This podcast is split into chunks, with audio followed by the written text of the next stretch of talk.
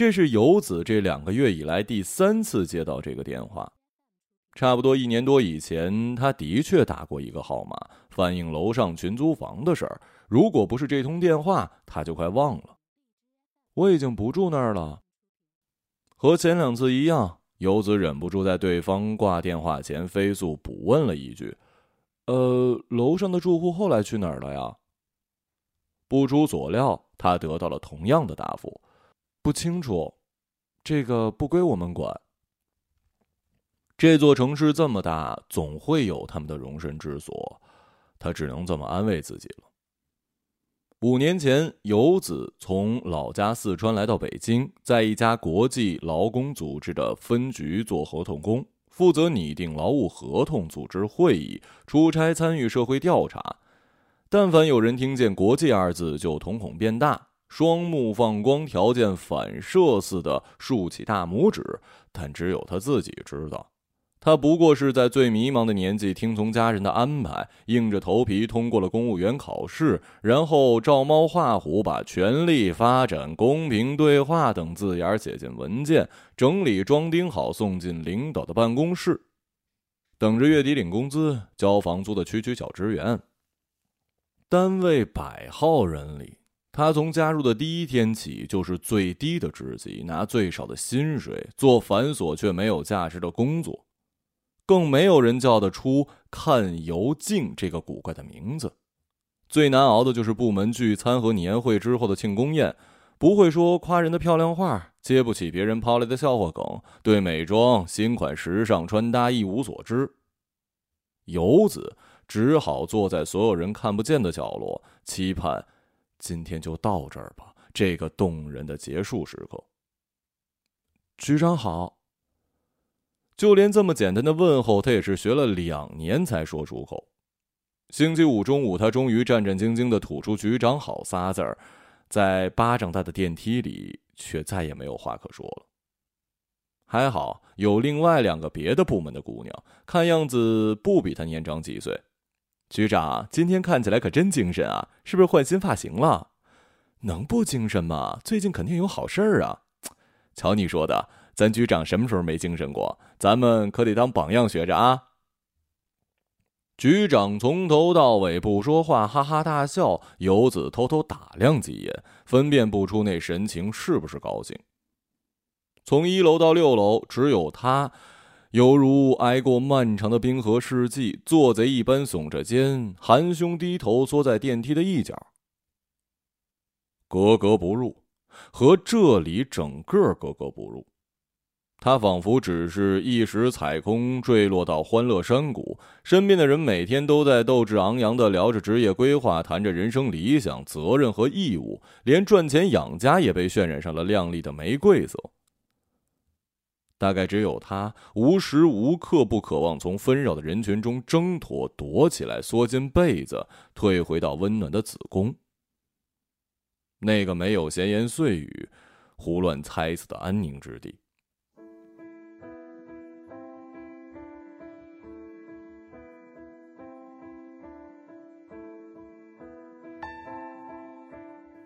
他本以为会一直这么干下去，像父母辈那样，一份工作做到老做到死，退休之后每个月拿一份不低的退休金，在攒了一辈子的房子里颐养天年。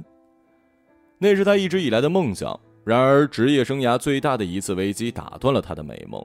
那天晚上，他在一如既往的熬夜写文件，困到恍惚时，不小心错漏了一处案例，稀里糊涂的得到了相反的数据。第二天，合作机构打来电话，领导将办公室里的座机摔向墙角。他在门外听见电话机落地时的脆响，像是人的骨头被生生折断的声音。他红着脸去道歉，写好了辞职书，却因为不在招聘季，部门正缺人手而被压了下来。好自为之吧。这四个字从领导口中吐出时，他听到了咬牙切齿的恨。瞬间，美梦像是泡沫一般的飘进空气，散开，变成了看不见的零星水汽。那天之后，开会成了他的噩梦。他低头咬着嘴唇，担心被叫到那个一直被读错的名字，总是被读成“敢”。担心自己担心的，终于成了真。他太知道规矩了。从踏出校园的那一刻起，没有人包容他犯错，没有人替他分担责任。哪怕他才入行不到一年，哪怕周围没有一个人告诉他该怎么做，他也必须像个成年人那样挺起腰杆，肩负起所有对于年轻的偏见和猜忌。因为他是九零后，想一出是。独生子女嘛，既不能吃苦，又负不起责任。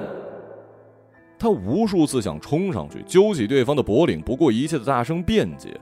他因为压抑太久的愤怒而语无伦次。他想说，笔记本里那些彻夜研读过的资料，一笔笔画上去的字迹，无数个在焦虑中熬过的不眠之夜，都能为他证明。还是太年轻了，朋友圈里都是吃吃喝喝，这一代人呐还是不行，都被惯坏了。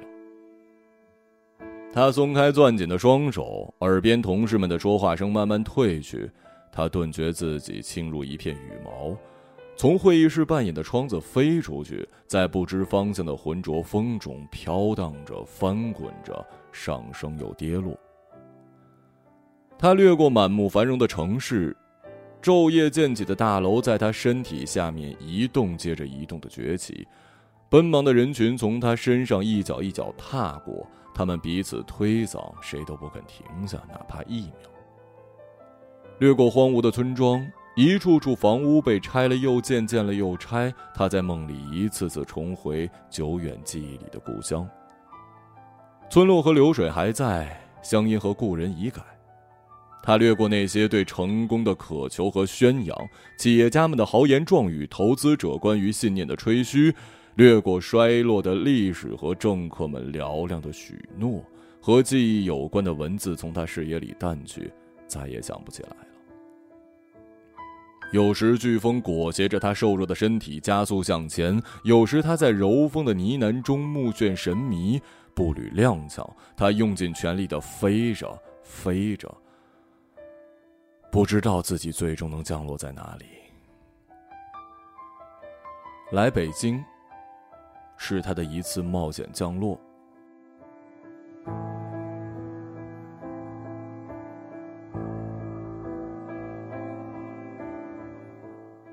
十月，老家的酷暑湿哒哒、慢吞吞的退去。他坐了近十个小时的火车，来到这个干燥之地，拖着两个齐腰高的行李箱住进旅馆，一天八十八。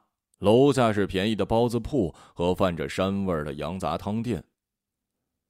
他梦想去大公司做一名白领。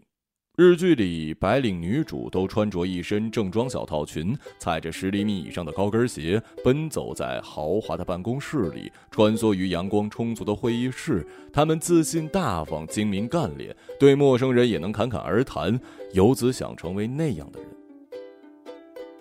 白天，为了躲避打扫卫生的清洁工阿姨，他抱着笔记本电脑和简历到包子铺点一笼十块钱的猪肉馅包子，坐上一个上午。午饭高峰期时偷偷溜走，从朋友推荐的租房网站上找房，不是地点太偏，就是租金太贵。银行卡里只有上学时攒下的一万块奖学金，不够押一付三的，只能够找远离地铁口的合租房了。从大学时代诡异的寝室气氛中逃离，和陌生人搭伙过日子，原本是他最抗拒的事儿，眼下也成为了生存的必须。年轻人不吃点苦哪儿行啊？连出租车司机都这么劝的。若干年前，他们也和他一样。从家乡奔赴北京，将赚来的钱款汇回老家，变成父母看病养老和孩子的奶粉钱。你信马云吗？师傅狂躁的按喇叭，塞进左转弯的车流，滔滔不绝地讲起了马云的创业史，比马云本人还如数家珍。不管你信不信，我信，人就是这么拼的，你说是吧？谁能舒舒服服的赚钱呢？他出生于七十年代，鬓角整齐的白头发让他看上去老了十岁。熬过二十多年之后，除了一辆标价攀升、人人新鲜的北京房产，他的焦虑和不安没减轻一丝一毫。马云说了：“人呢要有梦想。”马云说过很多话，很多人说过，马云说过。游子恨自己没早生几年，那时这里还寸土寸金，外地人还能靠自己的努力搞到户口和安身之处，还能用过来人的语气说话。而现在，他站在人声鼎沸的岔路口，眼前的黄灯不停的闪烁，他不知道自己接下来等到的是绿灯还是红灯，该走还是该停。眼下这座城市志得意满的膨胀着，像是一只缓缓升空的热气球，盛装不下那么多人的梦想，要么丢下一些，要么当空炸裂。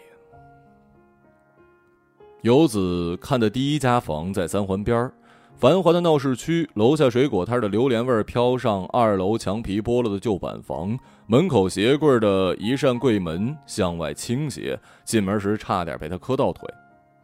门廊尽头，两片花布帘子隔出一小块十平米不到的空间。网上的信息写的是“开间”，里面仅有一张宽一米的折叠床，地上的瓷砖开裂，地缝里积攒着经年累月的泥垢，墙角一张破碎的蜘蛛网成了灰尘的落脚地。大屋正中央的床稍微宽一点，也是铁栏杆的木板床，没有衣柜、饭桌、洗衣机。空荡的，似乎有回音。房东一脸严肃的抽着烟，站在阳台门口，身后垒起高高的杂物：旧拖鞋、变形的晾衣架、破了洞的黑雨伞、老式雨衣，熏黑了锅底的铁锅。窗外停满了车子的小院，广场舞者正享用属于他们的狭小空间。收音机里，男人用沙哑的嗓音高声喊着：“留下来。”看差不多了吧？那人先不耐烦了。小的那家，他用下巴指了指门廊玄关处的帘子，一个月两千五，大床房。游子双腿一屈，坐在铁床边，花瓶之类的物件从床头后面掉下来，乒乒乓乓。一个月四千。见游子面有难色，准备离开，一直不动声色的房东从嘴角挤出一个惨笑。就这房子，三环以内您租去吧，根本租不到。就这间还是前天小两口回老家给公公办葬礼才富裕出来的。你后面还有三个人排队看呢，估计啊，今天晚上就租了批的。游子看看表，晚上八点半，他必须尽快从这间灯光昏暗的房子里撤离，趁他还未完全吞噬他在北京立足的幻想。第二间出租屋地点在城北。看房的当天夜里，北京刮起了大风，沿街的塑料袋和碎纸片随风飞舞。白天的雾霾挨到了夜晚，将天空染成一片低沉的橙黄色。路灯和车灯都是雾蒙蒙的一团，看不到月亮。游子跟中介约好，坐上一个平头小伙子的电动车，在大风天漫天的纸片废墟里左躲右闪。小伙子比他还小三岁呢，来北京两年，住在六环以北。他穿着中介统一要求的西装，胸前挂着工作牌，娴熟的在风里骑行着，异常英勇。游子刚迈进屋，抖掉粘在卫衣帽上的枯树叶，便被一股刺鼻的甲醛涂料味呛出了眼泪。这房子刚装修完吧？有一阵儿了，近两三个月吧。能住，机器都检测了。早上还来个小姑娘，挺中意的呢。游子在浓烈的气味中大口呼着气，忽然想起高中时的密友，脸色苍白、语速极快的小妮子，因为家里换新房装修，为了上学方便着急搬进去，不到半年被确诊为白血病，高三读到一半就去世了。他们当初约定一起到北京读大学，到大城市去，去博雅塔边未名湖畔。在他们那个四川小城，能到京城顶尖的大学读书是所有人渴望不可及的梦想。因为这个约定，游子满怀期待，却因为好友的突然离开，犹如松了弦的箭，直直扎进了泥里，再无斗志。你管他做啥子嘛？人都没了。你的未来还是要靠你自己嘛。妈妈看到他垂直下滑的成绩，嘴角急得起泡，说话带着哭腔，她也哭了。未来原本触手可及，现在却再也不分明了。读书究竟是为了什么呢？他最终考进了家门口的一所二本大学，却被调剂到了哲学系。他的大学没有博雅塔和未名湖，只有不断逃课让他帮忙签到的同学，还有一节节云里雾里的哲学课。你好，觉得咋样啊？这房子虽然老，但地点不错，朝南向北，明厅明卫，邻居都是安静的老人儿。平头小伙子高亢的嗓音一秒将他拉回现实，游子逃也似的冲进了黑暗，连一口雾霾都是救命的空气。夜里十点，街上车水马龙，应酬的、醉酒的、恋爱的、接吻的、抱孩子去医院的、路边卖玫瑰花的、摆摊贴手机膜的、练习滑板的、蒙着眼睛讨饭卖艺的，在老家。九点钟不到，路上就没什么人了。人人安于生活的贫瘠，也被这贫瘠带去了安稳感，滋养着。游子不曾同时被这么多人包围，也从来没有过这般无处遁逃的孤独。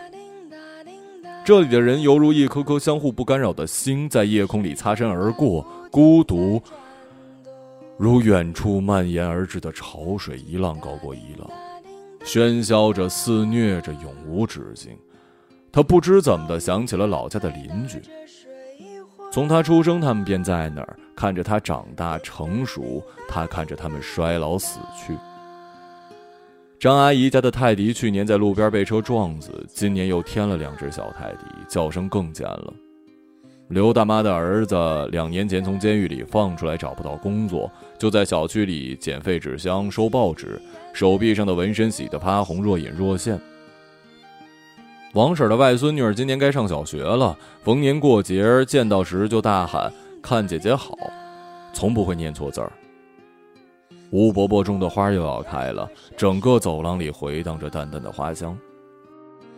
滴答滴答滴答滴答，伤心的泪儿谁来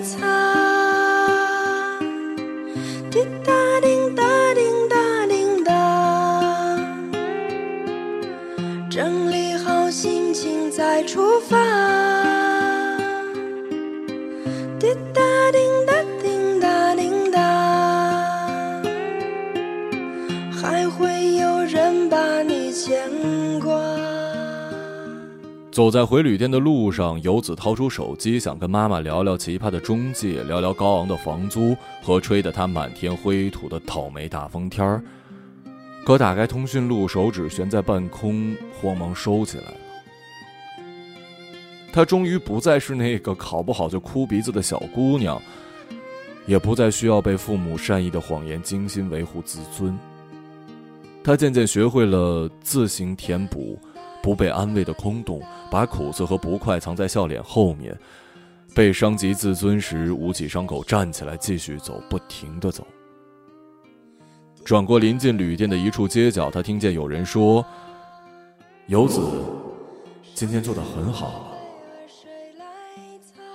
他笑了笑，回过神儿，发现声音是从自己的胸腔里发出来的，说着不许哭，可还是哭了。好怀念邻居们的表情，夸张的说他长高了，变漂亮，越长越像妈妈了。那时的他还是一个满院疯跑的假小子，没拿这些话当回事儿。躺在旅馆散发着酸臭味的床单，才意识到自己像一朵盛放的花儿，外表鲜嫩艳丽，内里的根茎早已一节节的腐烂。就算它用力生长，抵抗干旱和风雪，也有人口气发酸地说：“看那朵花，多娇气，多矫情啊！”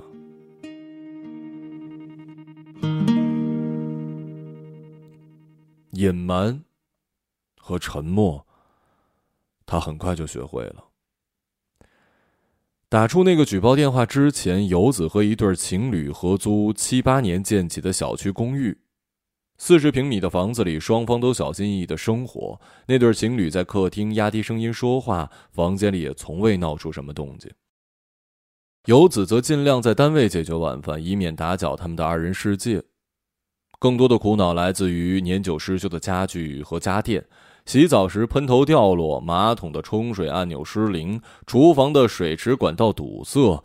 卧室帘子的把手扯断，不合时宜的断网、停电、停水、停气。房东大概是将游子的手机号码列进了黑名单，电话打不通，他就学会了自己修理家具家电，不劳烦别人动手。两年前的一个早晨，游子起床后推开卧室的门，发现客厅的瓷砖上散落着白花花的墙皮。他蹲在地上研究了一会儿，忽然闻到了一股烧焦的胶皮味儿。起身，沿着墙壁望上去，洗衣机上方的墙壁滋滋的响，像是火炉里哔哔啵啵的火焰。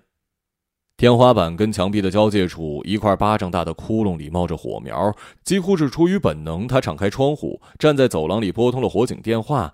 五分钟之后，消防员赶到，墙壁里的火苗早已经熄灭，客厅里飘着薄薄的烟。游子和消防一道敲开了楼上邻居的门门一开，洗衣粉混杂着浓重的汗味呛了他一个趔趄。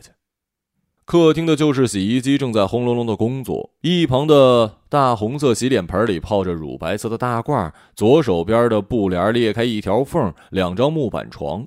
右侧卧室是七八个人的上下铺，一个头发蓬乱的男子光着膀子叼着香烟，窝在暗蓝色的被子里。前来应门的人一口东北腔：“咋的了？我们等会儿还得上工呢。”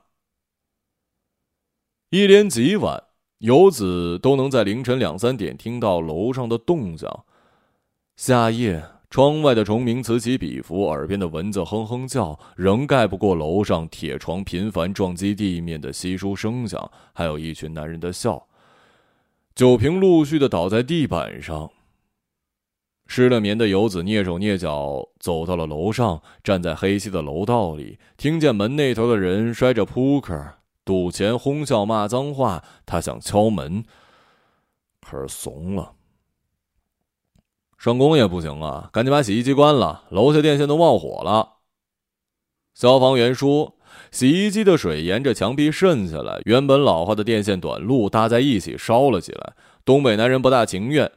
挠着头拔掉了洗衣机电源，不等关门就又窝回了床铺，闭上了眼睛。继那次悬而未决的敲门之后，一连两周游子都不能合眼。陪伴他的除了蝉鸣，就是楼上的笑声跟骂声。上班时，他眼前的文件出现一重重叠影；开会间隙，莫名的亢奋。早晚下班高峰的地铁里，他几乎是瘫倒在别人身上，闭上眼分不清楚是梦还是醒着。快要坚持不住了，他于是写了一张字条，以恳求的语气请楼上的住户夜里十二点以后安静一点，他们是邻居，不是吗？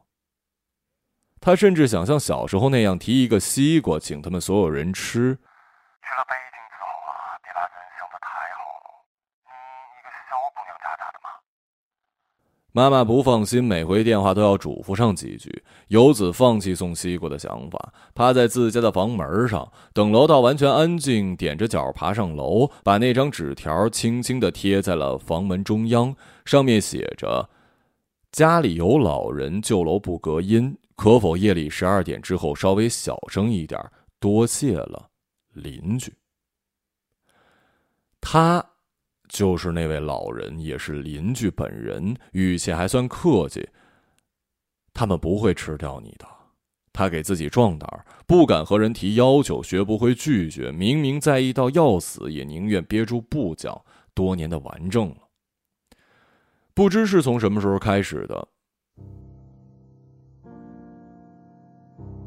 大概是小时候父母的离异、无休止的争吵、斡旋、辩解、诋毁。使他变成了家里那个多余的人，旁观者，摇摆天平的稳定支点。他练习化身为一件花瓶、一块肥皂、某种没有生命的物件，将自己变成空。如今身上的棱角还在，除了同自己顽抗下去，想不出其他的办法。当晚，入夜，酒瓶、扑克牌、床板咯吱、笑骂，没多，也没少。如果消息准确，楼上住着的是附近一家餐馆的服务员跟帮厨，都是从外地来京打工的东北人。饭店包食宿，饭店老板租下了这间不足四十平的房子，八九个人住，平均一个人的租金是五百块，在这个地界那是相当便宜的价格了。白墙里的电线接上，窟窿还在。修电线的说：“他们不管糊墙，糊墙要找物业。游子找物业，一个长成球形的肥硕胖子，怎么都爬不到借来的木梯子上，连连道歉，点着头离开了。他想找房东说说糊墙的事，又觉得没那个必要，下次再烧也省得刨开了。上次是卫生间渗水，维修工人掀开整张隔木板才修好。”这一次是客厅渗水，墙壁上留下一个洞。那下次呢？消防掀开消防的记录本，让游子签个字离开了，烧焦味久久不散。请问可以举报群租房吗？恐怕只有这一条办法了。举报电话是朋友发来的，说是之前试过，效果不错。他们抽烟抽的可凶了，怎么说都不听。朋友家隔壁也是群租房，夜里十一二点，几双脚在楼道里重重踏着，喝酒打牌，隔着房门都能闻见烟味儿。朋友家孩子还小，房子又是新买的，几次沟通无果之后，想到了举报。买房和租房可不一样，买房就是结婚，租房就像是谈情人。我这结了婚的人只能管教，不能退让。可能是他们白天太辛苦了吧。辛苦，他们夜里叫的那叫一个不消停。不过打电话不到一个月，他们就搬走了。朋友冲游子露出了胜利的笑。这年头，谁为谁好啊？都是为自己。游子听了直点头。这样也好，说不定老板良心发现，能给他们多租上一间房。只要这里留仨人，就不算是群租，也能过得稍微体面一点。请问您举报过群租房吗？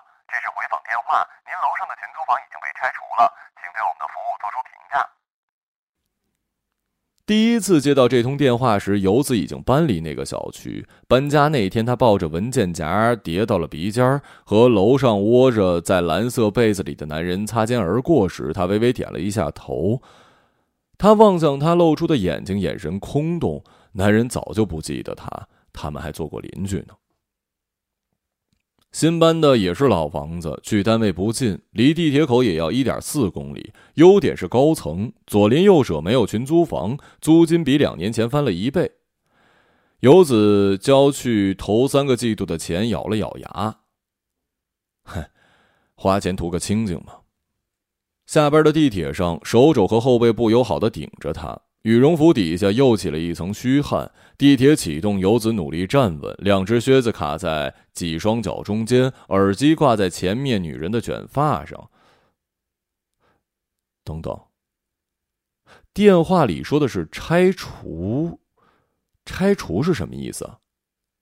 之前楼上的群租是顶楼，不是当街的门店，怎么拆呀？那一年，全市大兴街道改造，不仅一口气拆掉了几条街的广告牌，还拆除了大部分做小本买卖的门店。家附近的螺蛳粉、西安小吃、格子铺、食杂店、老胡同，几乎一夜之间消失了，取而代之的是一块块齐刷刷的崭新灰黑色砖墙，上面刷着宣传标语。有的门店没有马上关门，只在糊好的灰墙上开一扇窄窄的窗，送外卖的人隔着窗子取餐，窗里头呢偷偷往外面送餐，双方达成了一项秘密的共谋，维持生计。过不久，这些窗也都变成了沉默的墙，叫人看了也说不出话。每次路过这里时，游子都禁不住琢磨，用长筷娴熟的挑起螺蛳粉的广西大妈。亲自将肉夹馍递到他手里的陕西大叔，食杂店里嗑着瓜子看球赛的秃头老头，不知道还在不在墙后头？不在的话，他们又在哪儿呢？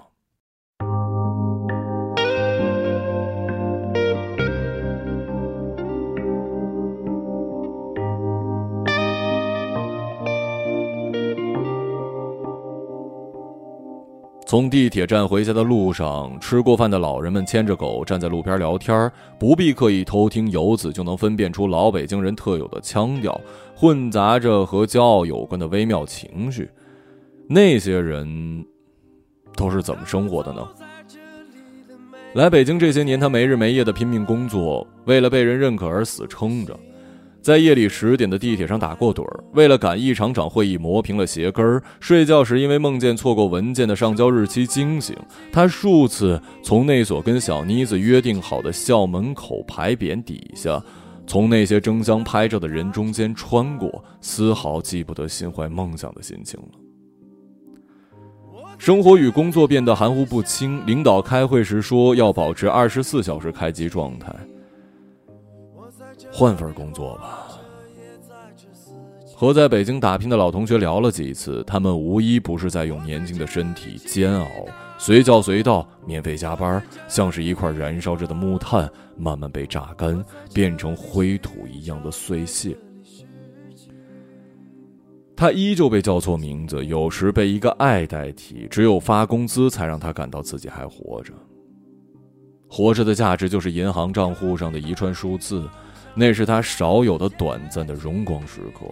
打破这荣光的是爸爸时不时打来的电话。年薪能达到多少啊？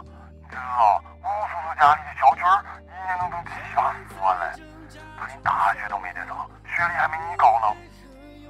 啥子时候能搞到北京户口吧？啥子时候买房？等到你买了房，我好去你那里养老嘛。跟你妈的关系是一回事，你到时候可别不管我吧。爸爸以前说过，从家里搬走是他做出最正确的决定。这点像一下子从水里探出头，终于免于溺死。而他真正怀念的是小时候的爸爸，他宽厚的肩膀上扛着他，在春风里跑，风筝在天上，现在他手里。他们不谈户口、房价和未来，只唱他喜欢的歌。连滚带爬的挤出地铁，顶着寒冬里瑟瑟的风，游子和一对中年夫妻同时进了电梯，十二层，两根手指戳到一处。哟，你也住在十二层啊？咱邻居，房子租的吧？看你年纪轻轻，也不像能。男人扯住了女人的衣角。回家了。如果这算个家的话。旧楼水管改造的电钻声刚停歇，走廊里装修工人的烟味顺着门缝钻进了屋子。一袋袋水泥垒在走廊的墙角，涂料干涸后的白色碎末散了一地，像一滩泥一样的摊在床上。被柔软的床包裹着身体，被子是从老家带来的，还有那里的气息呢。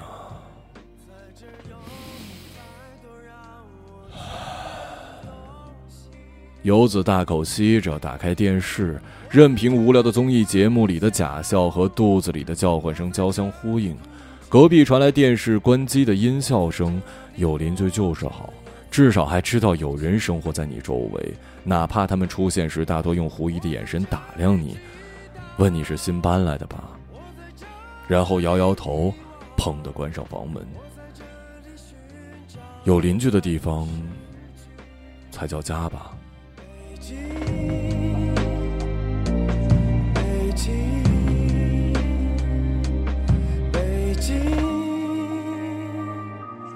北京。这生命正值春光，别装作刀枪不入的模样。别错过年轻的疯狂，时光很匆忙，别错过日落和夕阳。无论在哪里。来不及认真的年轻过，就认真的老去。到清晨才能入睡，也忘了什么叫做结尾，又有谁在乎呢？凌晨三点的窗前，播放着那段时光，有一个骄傲的少年，隐藏他的青春。游子把手机的音量调到最大，用尽最后的力气嘶吼，就这么一直强撑到一点才去洗澡。站在忽冷忽热的水中，不知怎么的，忽然呜呜大哭起来，哭了很久很久。释然一个遗憾，躺在我怀里的吉他，好像厌倦了我。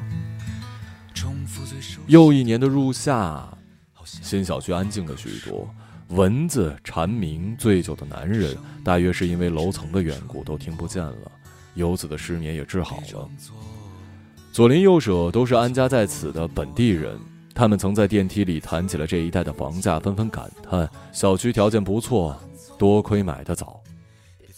躲在角落里的游子听得安心，能和这样的人做邻居，说明自己活得还可以，也就忘了那通电话和男人无神的眼睛吧。早上七点半，游子照常出门上班。在枣红色的防盗门中央，赫然贴着一张沾有茶渍的字条，字迹细密，微微颤抖。老人睡眠轻，夜里小点声，谢谢，邻居。重复最熟悉的段落，就当明天不在。没有永远的年轻，没有唱不完的歌。当所有人都离去，我也将要离去。一个朗读者，马晓成。别装作刀枪不入的模样，别错过年轻的疯狂，时光很匆忙。别错过日落和夕阳，无论在哪里呀。来不及认真的年轻过，就认真的老去。又一次和你擦肩而过，一毫米的距离。别错过年轻的疯狂，时光很匆忙。别错过日落和夕阳，无论在哪里啊。来不及认真的年轻过，就认真的老去。又一次和你无话不说，开始对话以前。